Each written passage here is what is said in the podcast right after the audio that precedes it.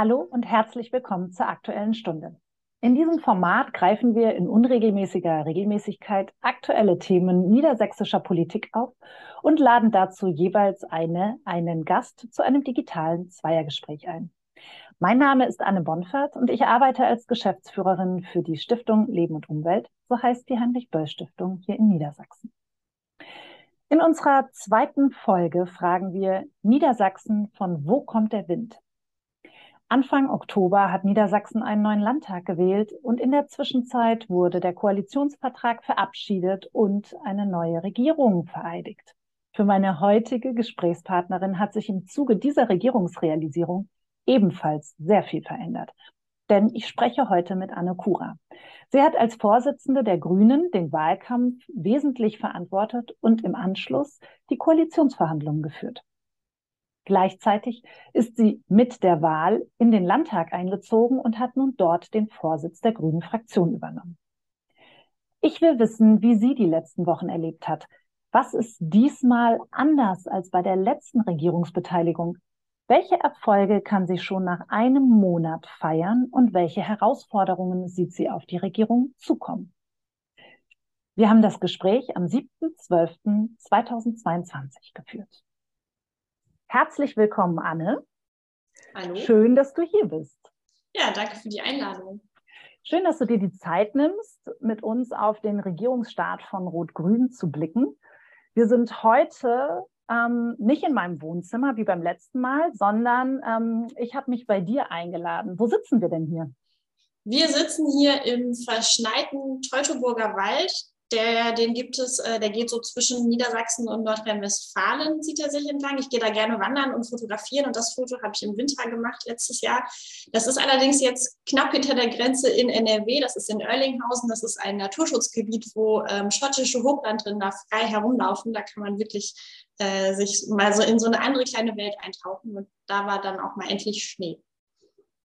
Ja, vielen Dank. Ähm, ich habe dich im Vorfeld gefragt, ob du uns ein Bild mitbringen kannst, weil ich weiß, dass du leidenschaftlich gerne fotografierst.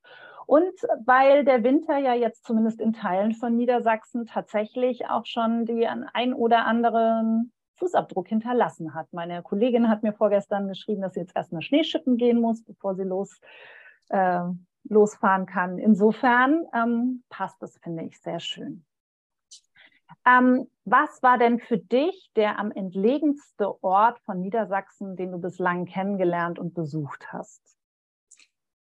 Also Niedersachsen ist ja wirklich sehr, sehr weitläufig. Ähm, deswegen gibt es da viele entlegene Orte. Ähm, einer, den ich da am beeindruckendsten finde, ist dann der höchste Punkt in Niedersachsen, das ist der Wurmberg, der ähm, im, im Harz. Ich gehe super gerne auch im Harz wandern und wenn man da auf den Wurmberg äh, hochwandert, da kann man äh, auch die Veränderung sehen durch die Klimakrise. Da sind ja sehr viele tote Fichten gerade. Da passiert aber auch ganz viel an, an neuem Wachstum und das ist schon echt eine beeindruckende Landschaft. Das würde ich, also es ist äh, abgelegen, weil man da auch nicht, äh, da kann man hochwandern oder mit der Seilbahn hochfahren. Äh, würde schon sagen, es ist ein abgelegener, ein sehr, sehr schöner Ort. Ja, stimmt. Also Teutoburger Wald, der Brocken, bist auch viel unterwegs in Niedersachsen. das ist jetzt schon klar. Anne, die Wahl ist ja jetzt zwei Monate her. Und du musst ja diese Zeit wirklich wie so einen total krassen Schleudergang eigentlich erlebt haben mit äh, Entwicklungen, die ja eigentlich rasanter gar nicht sein können und vermutlich diversen spannenden Wendungen. Was waren denn für dich, wenn du jetzt auf diese letzten Monate blickst, die intensivsten Momente? Also ich muss vor allen Dingen sagen, du hast jetzt gesagt, das sind zwei Monate her. Wenn ich auf den Kalender gucke, gerade dann, das stimmt, das fühlt sich aber nicht so an. Also das fühlt sich so an, weil da so viel in der Zeit passiert ist, als ob es mindestens ein halbes Jahr gewesen ist und andererseits aber auch erst gestern, weil gar nicht so viel Zeit, um das alles zu realisieren in der Zwischenzeit war. Jetzt hast du nach den intensivsten Momenten gefragt. Also auf jeden Fall der Nachmittag vom Wahlsonntag. Das ist ja so dieses, wo man erstmal nichts mehr machen kann. Man hat äh, die Stimmen abgegeben, man hat noch nachts Wahlkampf gemacht. Und dann sitzt man da und hat sich schon für verschiedene Szenarien Wordings überlegt und muss erstmal dann warten. Und das ist irgendwie, das war hart und intensiv. Und ab da ging das dann in, in eins weiter. Ich fand die Koalitionsverhandlungen sehr, sehr intensiv, weil sie auch zeitlich sehr kompakt waren und sehr, äh, ähm, ja, auch anstrengend, aber auch wirklich eine wahnsinnig äh, interessante Erfahrung.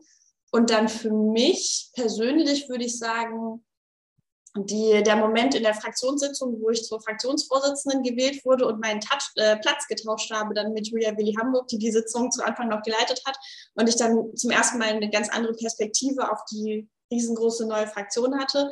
Und natürlich meine allererste Landtagsrede, die war nicht beim ersten Plenum, nicht bei der ähm, äh, bei, der, bei der Konstituierung des Landtags. Das war auch interessant und intensiv. Das war so ein bisschen so wie erster Schultag. Alle kriegen ihre Ausweise, gucken, wo sie sitzen. Man lernt sich irgendwie kennen und das ist ganz, ganz wuselig. Das war eine ganz besondere Stimmung. Meine Mutter hat mich auch begleitet. Man durfte eine Person als Gast mitbringen. Das war, war auf jeden Fall aufregend, aber noch intensiver fand ich dann tatsächlich meine erste Rede, wenn man dann das erste Mal da so steht und in die Runde guckt und man darf gleich so eine lange Rede habe ich auch noch nie gehalten, in 19 Minuten Erwiderung auf die Regierungserklärung, wo man dann wirklich mal die Zeit hat, so einen Rundumschlag zu machen. Das gibt es ganz selten, vor allen Dingen als äh, wenn man nicht irgendwie Ministerin ist oder wo man meistens so lange reden kann, wie man möchte, dass man so lange reden darf. Das war auf jeden Fall eine krasse Erfahrung. Ja, cool die Beschreibung als erster Schultag, das klingt ja irgendwie nach so echten Ritualen, die auch ein bisschen zwar aufregend sind für alle, die es mitmachen, aber gleichzeitig irgendwie auch so ein bisschen eingeübt. Vielleicht können wir da noch mal nachher drauf gucken. Mhm. Ähm, aber vielleicht vorneweg einmal die Frage, hm, was ist denn aus deiner Sicht jetzt im Jahr 2022 so wirklich ganz anders als vor fünf Jahren? Also quasi jetzt äh, im Vergleich zu nach der letzten Landtagswahl, ja. würde ich sagen. Fünf Jahre, du weißt, was ich meine. Man denkt den Wahlkampf schon mit rein. ja, also ich glaube, dass ähm, wir tatsächlich jetzt in diesem absoluten Krisenmodus sind. Das ist anders. Viele von den Krisen, die waren vor fünf Jahren schon angelegt. Die Klimakrise war auch da schon eigentlich in vollem Gang, auch schon spürbar, aber noch nicht in allen Köpfen so angekommen und auch nicht in der öffentlichen Diskussion ähm, die, äh, die Situation, dass wir einen offenen Krieg in Europa haben und äh, die Energiekrise, ähm, die Energiepreiskrise, das alles sind so Sachen, das ist einfach die, und die Corona-Krise natürlich, die darf man auch nicht vergessen, die ist ja auch noch im vollen Gang, also diese multiple Krisensituation, die ist ähm, anders. Und ähm, deswegen glaube ich auch ein bisschen die, die Haltung, die wir auch, äh, die der Landtag hat, die äh, die Landesregierung hat, dieses, wir müssen müssen jetzt mit dieser absoluten Ausnahmesituation klarkommen. Und es ist vor allen Dingen aber auch klar, dass das nicht in ein paar Monaten gegessen ist, sondern dass äh, alles, was wir machen, ähm, in einer Krisensituation stattfindet. Das ist auf jeden Fall eine andere eine andere Ausgangssituation. Und also politisch würde ich auch noch sagen, klar, es gibt jetzt andere Mehrheiten als vor fünf Jahren. Da war es äh, eine große Koalition aus SPD und CDU. Und der eklatanteste und der beste Unterschied, den ich sagen würde, ist, dass es jetzt eine rot-grüne Landesregierung ist und eine Koalition, die so gemeinsame Ziele hat, gemeinsame Ideen, die nicht irgendwie zwangsweise, weil es keine anderen Mehrheiten möglich waren oder weil sich nicht alle für andere Mehrheiten bewegt haben, da wäre ja was anderes möglich gewesen. Ähm, da gab es aber, die, das hat ja diese große Koalition gekennzeichnet, keine gemeinsame Idee, keine gemeinsamen wirklichen Pläne. Ähm, und das ist jetzt anders. Also es gibt jetzt eine gemeinsame äh, Zielvorstellung und auch wie man das umsetzen kann mit Rot-Grün und dieser Aufbruchs, diese Aufbruchsstimmung, die ist jetzt spürbar. Und bevor die Große Koalition äh, das Ruder übernommen hatte, hatten wir ja schon mal Rot-Grün. Wenn du da drauf guckst, auf diese re letzte Regierungserfahrung, was würdest du sagen, ist da jetzt im Vergleich anders? Wir haben vielleicht auch ganz speziell, wie sind die Grünen diesmal anders in diese Aufgabe gestartet? Also man muss ja sehen, dass 2013 die Grünen das erste Mal nach unfassbar langer Zeit wieder äh, in der Landesregierung äh, am Start waren. Davor gab es eine ganz, ganz lange Zeit der Opposition und äh, auch ganz, also kaum jemand hatte Erfahrung damit, was das bedeutet, jetzt Regierungsarbeit zu übernehmen. Und das ist jetzt anders. Das ist jetzt nur fünf Jahre her gewesen, dass Grüne hier mit regieren konnten in Niedersachsen. Und es gibt auch äh, die grüne Regierungsbeteiligung in der Ampel im Bund. Das heißt, ähm, die Vorbereitung, zumindest so wie ich das beurteilen kann, äh, war eine ganz andere, eine viel intensivere, dass klar war, okay, wir wissen, äh, was dieser Rollenwechsel auch mit sich bringt und da haben wir uns ganz gezielt äh, darauf vorbereitet, ähm, das auch machen zu können. Also ich höre so ein bisschen bei dir auf der einen Seite die Herausforderung, dadurch, dass diese Krisensituation herrscht, aber gleichzeitig auch so eine einen Gestaltungswillen, diese Krise jetzt anzugehen und nicht nur ähm, jetzt irgendwie das Ruder festzuhalten, sondern auch zu überlegen, okay, welchen Kurs wollen wir denn einschlagen? Ja, und vor allen Dingen auch eine, eine ganz andere Form, so wie ich das zumindest beurteilen kann. Für mich ist es ja das erste Mal, aber eine, eine andere Form noch des äh, Gefühls von Verantwortung übernehmen zu müssen. Also ich glaube, wenn man in so äh, Krisenzeiten Verantwortung übernimmt, dann ist das nochmal äh, was ganz anderes. Man hat das gemerkt, auch bei der Ampel äh, im Bund, äh, die wussten nicht, als sie ihren Koalitionsvertrag geschrieben haben, dass die Krisen noch mal extremer werden, dass es den Krieg noch geben wird. Ähm, und das ist, äh, und trotzdem funktioniert das ja aber sehr gut, dass die Ampel sich da auf äh, Krisenbewältigung und auch auf das, was nach der Krise kommt, einstellt. Ähm, und ich glaube, das ist wirklich nochmal was anderes, als was vor fünf oder vor zehn Jahren war, dass man sich de dieser Verantwortung noch viel in einer ganz anderen Weise bewusst ist. Und was natürlich auch anders ist, ist, dass es dieses Zusammenspiel geben kann zwischen Bund und Land, äh, zumindest für uns Grüne, äh, weil das, das gab es noch nie, dass wir in Niedersachsen und im Bund mit an der Regierung beteiligt waren und es gibt super viele Synergieeffekte, natürlich auch noch mehr Koordinationsbedarf und Abstimmungsbedarf, aber man kann dann noch viel mehr bewegen. Okay. Ähm, ihr habt ja den Koalitionsvertrag auch in einem Wahnsinnstempo äh, da vollzogen, geschrieben. War der schon vorbereitet? Lag das alles in der Schublade und ihr musstet eigentlich nur so ein paar Sachen abstimmen oder habt ihr das wirklich miteinander ausgehandelt? Ja, also die, die tatsächlich die Hauptverhandlungen, wo wir dann in einer kleinen Gruppe zusammen mit einer kleineren Gruppe der ähm, SPD zusammengesessen haben, das war wirklich nur eine gute Woche. Das ist tatsächlich, habe ich mir sagen lassen, eine Rekordzeit. Aber natürlich ist das vorbereitet. Also erstmal haben wir ähm, natürlich auch schon als, als Partei uns angeguckt, was hat die SPD für ein Wahlprogramm. Es war ja in den Umfragen, hat sich abgezeichnet, dass Rot-Grün möglich ist. Wir haben uns natürlich auch die CDU-Forderungen angeguckt. Aber dann haben wir sofort auch, also vor der Wahl schon, äh, zumindest das, was neben dem intensiven Wahlkampf noch möglich war, uns da äh, Dinge angeguckt, die zusammenpassen oder wo es noch mögliche Konflikte gibt oder wo es unterschiedliche Ansätze gibt für das gleiche Problem.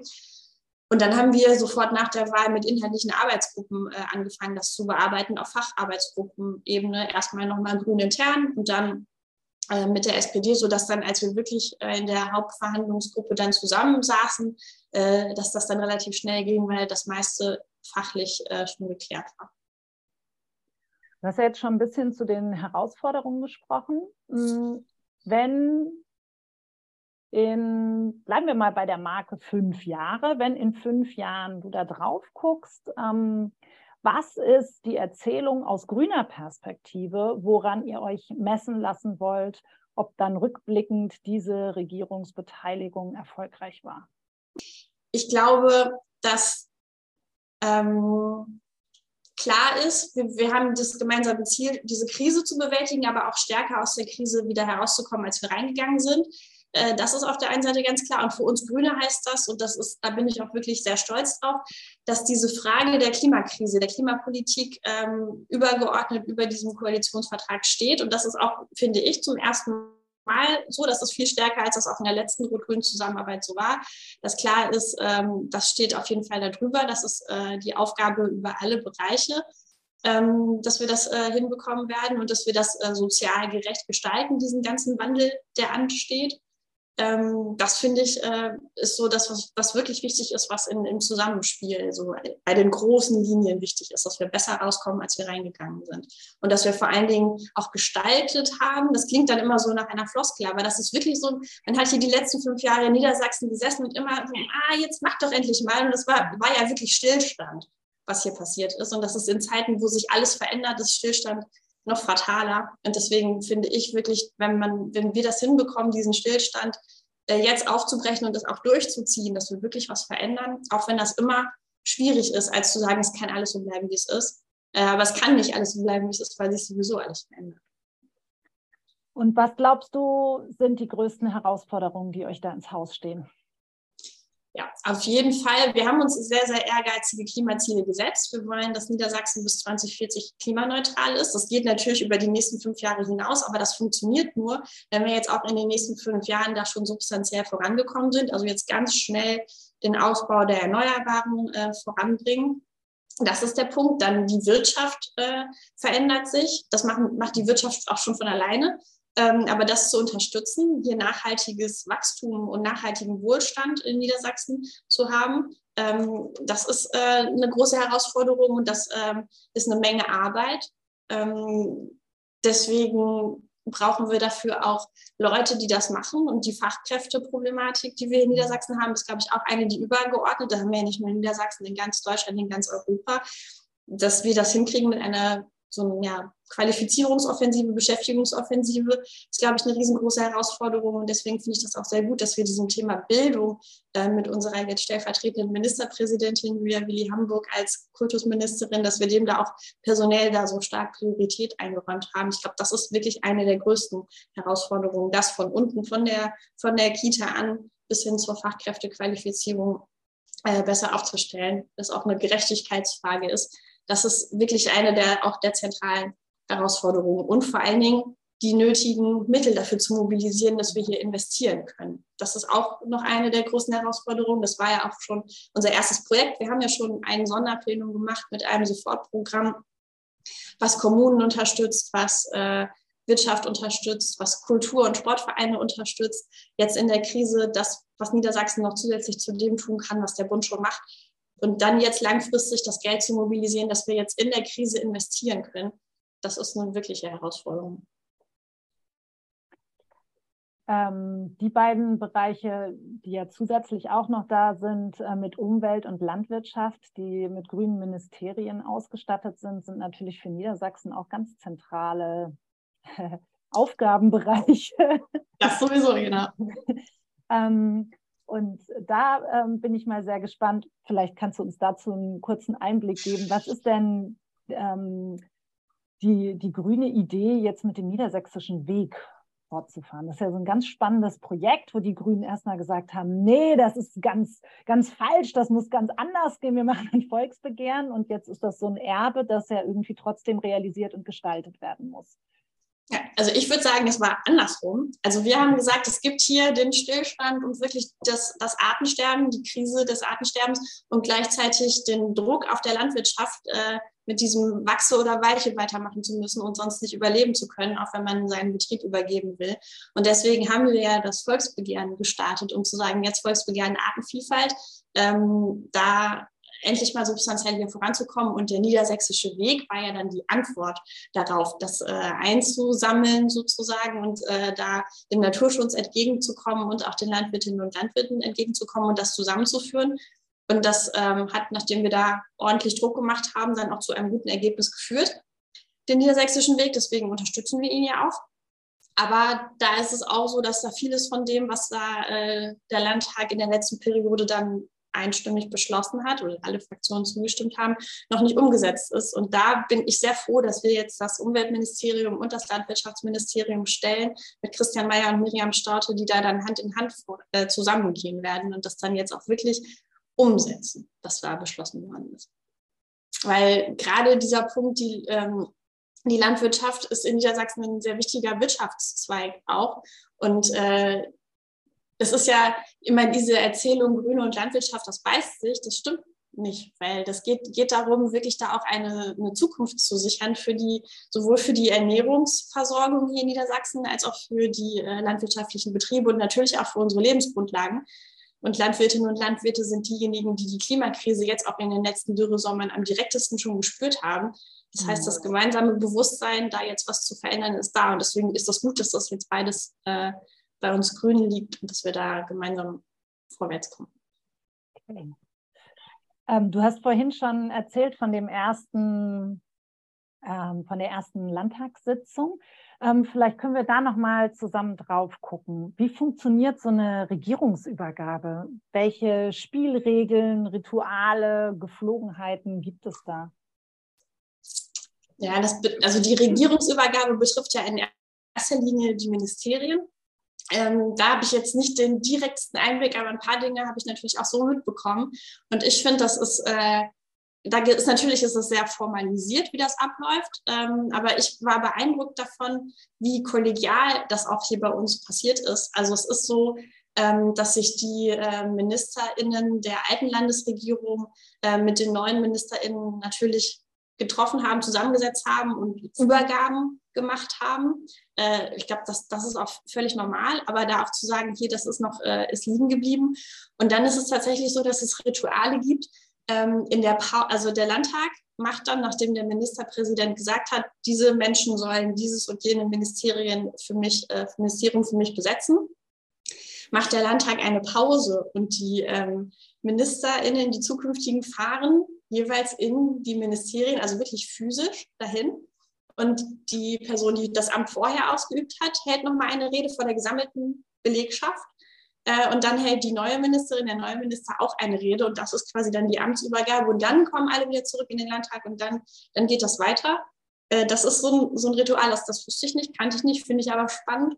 Und auch in dieser Pause passiert, also vorher noch passiert ist, dass der Ministerpräsident den ausscheidenden MinisterInnen ihre Urkunden übergibt und den neuen ihre Urkunden übergibt. Und das fand ich diesmal besonders beeindruckend, weil ähm, Birgit Oné hatte Geburtstag, die bisherige äh, Europaministerin. Und die Minister standen alle in einer Reihe und haben ihr dann zusammen äh, noch ein Geburtstagsständchen gesungen. Das fand ich echt, war ein bewegender Moment. Da hat man auch gemerkt, dass natürlich klar schmerzhaft ist, wenn man da äh, sein Amt aufgibt und in die Opposition wechselt, aber das war trotzdem kollegial. Ja, spannend. Mich hat es in diesem Jahr irgendwie nochmal besonders beeindruckt, weil wir natürlich in dieser ganzen Wahlkampfzeit ähm, mit der Wahl in Brasilien, mit dem Verfahren gegen Trump, mit den Midterms in den USA so viel darüber diskutiert haben, wie eigentlich die Akzeptanz von Wahlen ist. Und ähm, ich fand das tatsächlich auch sehr spannend, wie das ähm, dann so in der Presse auch aufgegriffen wurde. Wie plötzlich diese Bilder von ähm, den neuen Ministerien, von der neuen Regierungsriege da aufge, aufgezeigt wurden und man diese ja, Übergabemomente nochmal ganz anders zu wertschätzen gelernt hat. Ähm, und ich hatte dadurch irgendwie so ein Gefühl, dass es ähm, ja wie so ein Verständnis dafür gibt, ähm, egal wie der eigene Misserfolg oder Erfolg war, dass es so eine große Wertschätzung für diese Regularien gibt. Und das hat mich auf eine ähm, Art extrem beruhigt, dass ich das Gefühl hatte, okay, und ähm, dann kam die erste im ersten Plenum. Ähm, du hast vorhin von deiner ersten äh, Rede erzählt. In der Presse ganz groß war natürlich die erste Rede des Oppositionsführers. Aber das war wieder ein Moment, wo das so deutlich geworden ist, dass die Regierungsübergabe ähm, relativ unbewertet oder neutral, so rum vielleicht eher, vonstatten gegangen ist und dann aber in dem Augenblick, in dem der Landtag die Arbeit wieder aufgreift, äh, wieder ordentlich sofort losgestritten werden kann. Ja, und ich finde das auch total wichtig und ich fand das auch beruhigend, ist, glaube ich, da ein gutes Wort, dass das, äh, dass das funktioniert und dass vor allen Dingen wir auch alle die Ehrfurcht vor dieser Verantwortung haben, die uns ja gegeben wird durch die Wählerinnen und Wähler. Und äh, das ist wirklich die Aufgabe von, von allen DemokratInnen, dieses Vertrauen in diese demokratischen Institutionen auch so aufrechtzuerhalten. Deswegen ist das so fatal, äh, was in den USA passiert oder was äh, was da vor allen Dingen Trump und äh, Konsorten, aber auch in anderen äh, Staaten ist das ja so, wenn äh, autoritäre Menschen Wahlergebnisse nicht akzeptieren und damit das Vertrauen in demokratische ähm, Institutionen zerstören. Das sind unsere Grundwerte, die Grundordnung, mit der wir arbeiten müssen. Und egal, dass man sich inhaltlich überkreuzt und dass man natürlich nicht gerne äh, seinen Platz äh, in der Regierung aufgibt und in die Opposition wechselt, das ist doch klar, geht, würde uns ja genauso gehen. Ähm, aber dass man das äh, annimmt und dass man das würdevoll macht und dass man sagt, ja, das ist ein demokratischer Wettbewerb und das ist ein Amt auf Zeit und äh, wir haben da gemeinsame Spielregeln, die es zu stärken und zu schützen gibt. Anders funktioniert äh, eine Demokratie nicht und deswegen, das ist ja das Beunruhigende an den Entwicklungen im Moment und deswegen finde ich das gut, dass das hier bei uns äh, nicht so ist. Und wie verhält sich bislang äh, die AfD im Landtag? Es ist ja immerhin die äh, politische Kraft, die die Spielregel aller Spielregeln, unsere Verfassung, ähm, nicht unbedingt immer anerkennt. Ja, das kann man so genau jetzt noch nicht, äh, noch nicht sagen. Ich habe das jetzt beobachtet und es ging vor allen Dingen, war es wieder, war es jetzt schon entlarvend, dass die AfD in den ersten äh, Reden schon gleich deutlich gemacht hat, Klimakrise, das gibt so nicht, kennen wir nicht an, Masken haben die, haben keinen Sinn, das stimmt alles nicht und das funktioniert, schützt nicht gegen Viren und so weiter. Das ist erstmal der inhaltliche Punkt. Und äh, klar ist auch, äh, dass sie in einer Institution sitzen, wo sie die demokratischen Spielregeln ablehnen, die sie zustande gebracht hat, sozusagen. Ähm, das ist und werden ja auch zu Recht äh, in Teilen dann vom Verfassungsschutz beobachtet, eben weil klar ist, äh, das ist eigentlich nicht das System, in dem sie arbeiten wollen oder auf das sie zielen das müssen wir ganz genau beobachten jetzt in den nächsten Monaten. Und da finde ich auch wichtig und gut, dass alle drei demokratischen Fraktionen im Landtag gesagt haben, das ist, äh, das eint uns, dass wir das, äh, dass wir das nicht teilen. Und das ist der große Unterschied bei allen inhaltlichen Punkten, die uns auch das, als Regierung und Opposition unterscheiden. Ähm, dass klar ist, wir stehen SPD, Grüne und CDU auf der Seite der Demokratie und die AfD eben nicht. Äh, die Spielregeln, äh, ne, du hast es gerade genannt, die Spielregeln, die Sie auch hervorgebracht haben, ähm, die nutzen Sie ja schon auch aus. Und Sie kriegen ja jetzt mit dieser äh, deutlich großen Fraktion im Landtag auch ähm, Gestaltungsmöglichkeiten. Wie geht ihr denn damit um? Also klar ist, dass ihr sie akzeptieren müsst, aber es ist ja trotzdem inhaltlich eine echte Herausforderung das ist vor allen Dingen inhaltlich eine echte Herausforderung, weil es ja der AfD, zumindest aus meiner Einschätzung, da auch gar nicht unbedingt dann um die inhaltlichen äh, Debatten geht, sondern da wird ganz viel eben in, wie kann man öffentlich Sachen so und so darstellen, investiert und eben nicht äh, inhaltliche Argumente auszutauschen. Das heißt, man kann, äh, wenn, wenn zwei Parteien nicht die gleiche ähm, Herangehensweise haben an Punkte, die, dass man, dass man inhaltlich miteinander diskutiert, das ist immer schwierig. Und deswegen ist es wirklich, wird es wirklich eine Aufgabe sein, das zu beobachten und dann da auch äh, zu sagen, jetzt habt ihr äh, die Grenze überschritten und das auch deutlich zu machen. Aber erstmal ist, ist es so, dass äh, die Rechte für alle gelten und auch die Ressourcen allen dann zur Verfügung stehen. Und da hat die AfD als äh, Oppositionskraft im Landtag tatsächlich jetzt einiges auch an Geld und Personalressourcen, die sie nutzen können. Ja, mich persönlich treibt da echt äh, der Kulturausschussvorsitz, den Sie zugesprochen gekriegt haben, auch echt um, weil das ist natürlich ein Ressort, wo es nicht um die Mengen an Geld geht, aber wo man natürlich einfach durch die Kultur, die man selbst praktiziert, ähm, die Aufmerksamkeits, ähm, ja, die man setzen kann, schon auch eine massive Auswirkung hat. Und da glaube ich, ist es dann wiederum auch eine große Aufgabe an Zivilgesellschaft, das zu thematisieren und deutlich zu machen. Ja, das, das ist so. Das ist, ist, natürlich dann die Krux. Also der AfD steht nach den Regeln, wie hier ausgezählt wird, ein Ausschussvorsitz vor. Und sie haben diesen Kulturausschuss äh, dann gezogen, wie man das sagt. Ähm, und das ist tatsächlich wichtig, dass äh, alle das einordnen können. Ähm, erstens, dass in dem Ausschuss äh, klar darauf geachtet wird, dass da dieser Ausschussvorsitz nicht instrumentalisiert wird und dass da eben die AfD auch dann sich an die Regeln halten muss. Und vor allen Dingen aber diejenigen, die dann ähm, als, wie du schon gesagt hast, Zivilgesellschaft, als Kulturinstitutionen, die mit dem Ausschuss zusammenarbeiten müssen, dass da klar gemacht wird, ähm, ja, ist so, ist dann, ist demokratisch jetzt so entschieden worden, aber das heißt nicht, äh, dass wir jetzt äh, uns da beeinflussen lassen, sondern dass wir eher erst recht äh, zeigen, wie wichtig gerade dieser Kultur Punkt auch für die Demokratiebildung, für die Demokratieentwicklung hier in Niedersachsen ist. Hm. Wenn du jetzt ähm, auf diese Regierung, wir haben jetzt viel auf die Regierungsseite und die Regierungsaufgaben geguckt.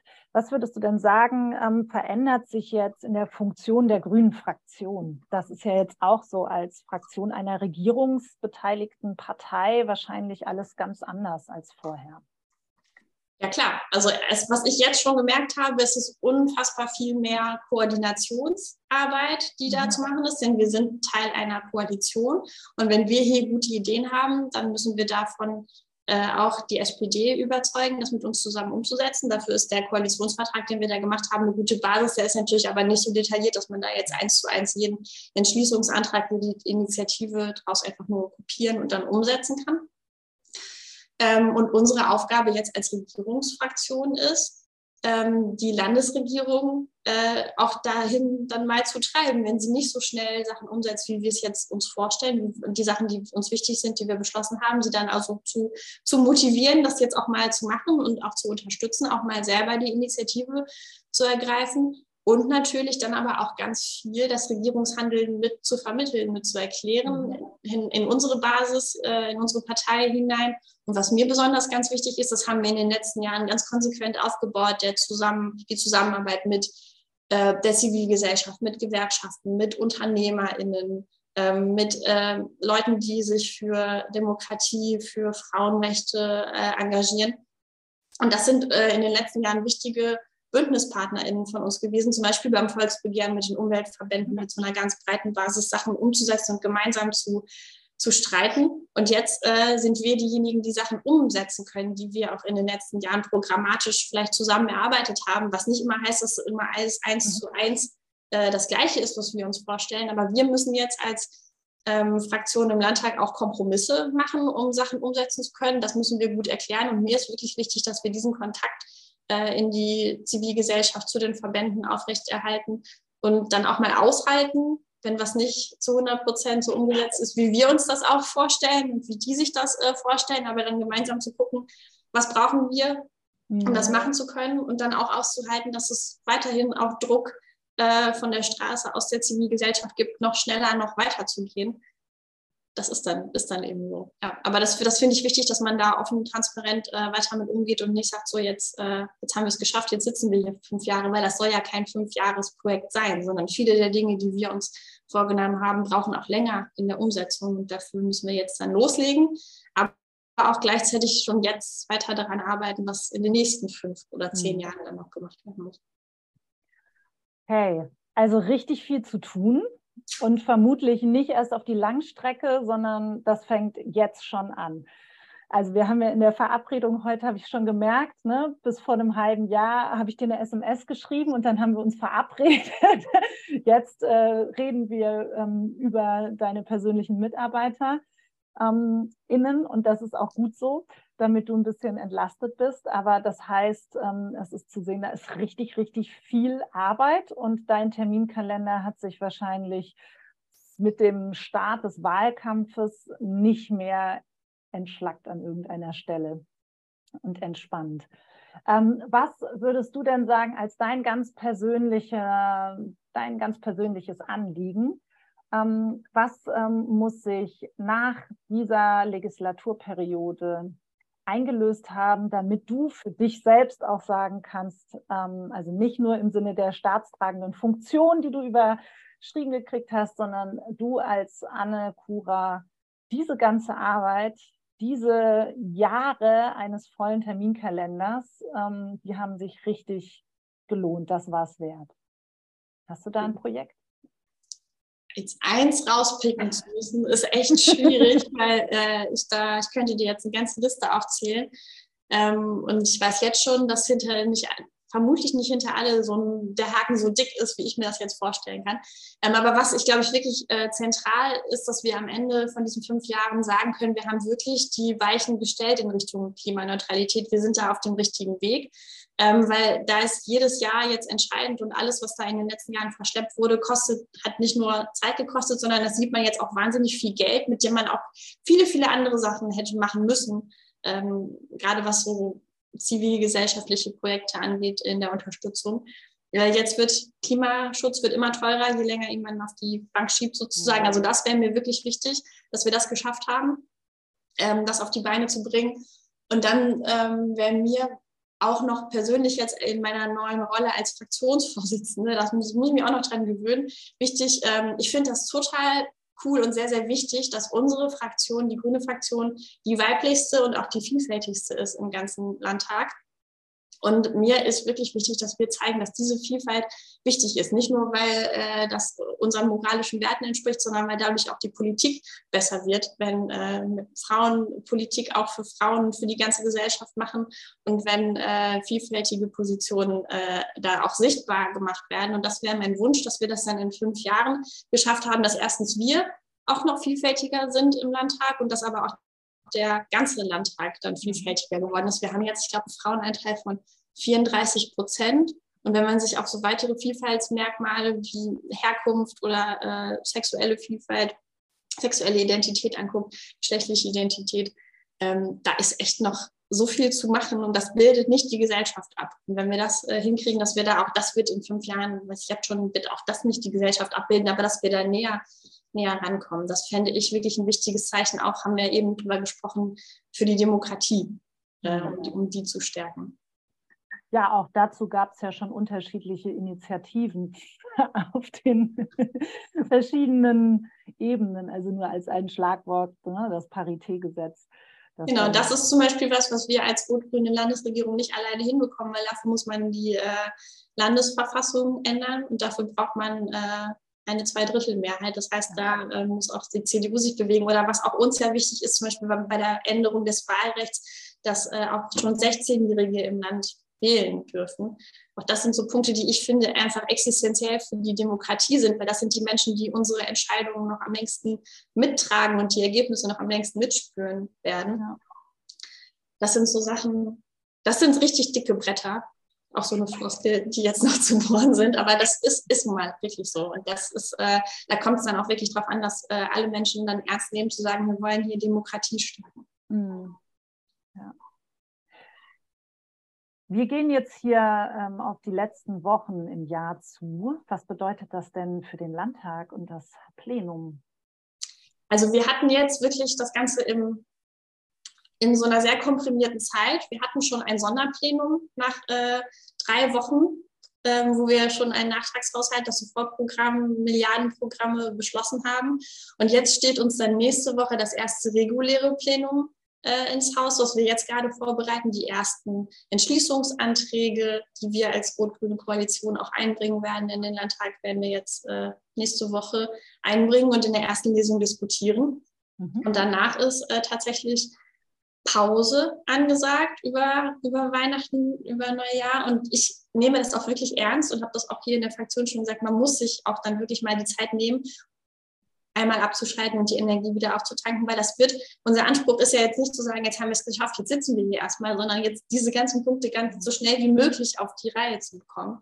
Und da müssen sich natürlich jetzt hier noch Strukturen einspielen, das Zusammenspiel mit den ganzen neuen MitarbeiterInnen, den ganzen Büros, auch den Ministerien, auch da sind ja viele Leute neu das alles äh, steht dann äh, im Januar an. Das finde ich dann, das find, ich finde das eine total schöne Situation zu sagen, wir starten dann ähm, gut aufgestellt sofort ins nächste Jahr, aber vorher einmal durchschnaufen. Ja. Vielen lieben Dank, liebe Anne. Ich wünsche dir ein gutes Durchschnaufen und äh, dass du viel Kraft sammelst und dann ausgestattet mit wahnsinnig viel Energie in das nächste Jahr startest.